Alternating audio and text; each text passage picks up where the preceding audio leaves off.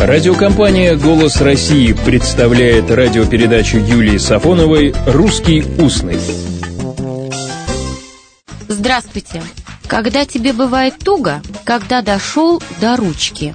Странно, руки-ноги целы, это хорошо и даже обнадеживающе, а дойти до ручки вряд ли хорошо.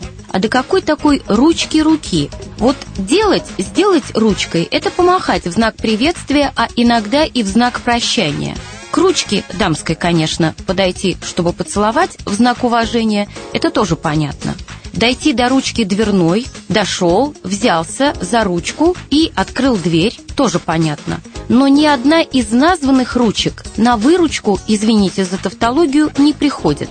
Не похоже, чтобы дамская или дверная ручка были бы в основе выражения «дойти до ручки», которое означает «безвыходное положение», «полное отчаяние». Так и до ручки можно дойти, разгадывая загадку этого выражения, но лучше обратиться к словарям. Первое, что находим в словаре под редакцией Дмитрия Николаевича Ушакова – добить до ручки что-нибудь. То есть до конца, до крайней степени израсходовать, использовать.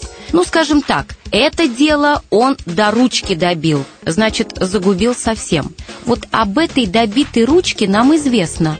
Первоначально это добить до ручки из речи мастеровых. Так говорили об инструменте в значении «сточить до рукоятки».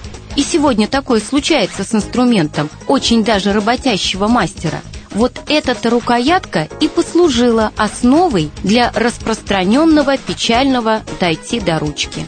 Глагол трудоголиков «добить» до ручки постепенно вытеснился одним из самых употребительных глаголов «дойти», а в результате из выражения, которое указывало, в общем-то, на бесконечно полезный труд, случилось другое выражение о печальной судьбе тех, у кого ни инструмента, ни чегошеньки нет для зарабатывания хлеба насущного.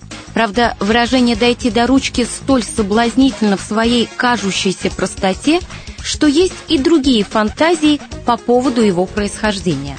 Одни фантазеры считают, что речь идет о протянутой руке просящего подаяния. Понятное дело, от хорошей жизни с протянутой рукой не ходят.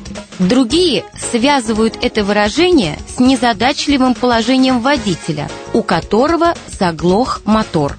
Прежде такому приходилось заводить мотор при помощи специального устройства, тоже с ручкой – а это устройство надо было не только взять, а и выйти из машины, а потом, может быть, после того, как эта ручка будет вставлена и прокручена, авто соизволяло двинуться.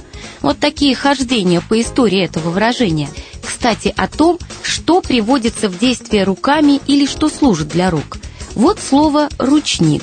Сегодня в русском устном ручник – это ручной тормоз – а вообще-то так в старину называли полотенце. Есть и похожее однокоренное – рушник. Ручником называли и специальный молоток для работы одной рукой. А вот и о полотенцах. Рушник или ручник, а может махровое полотенце. Если у вас много этих необходимых для гигиены предметов, то у вас много полотенцев. Ошибка? Ну нет. Так говорят только дошедшие до ручки в знании норм русского языка. Правильно, много полотенец. Именно так.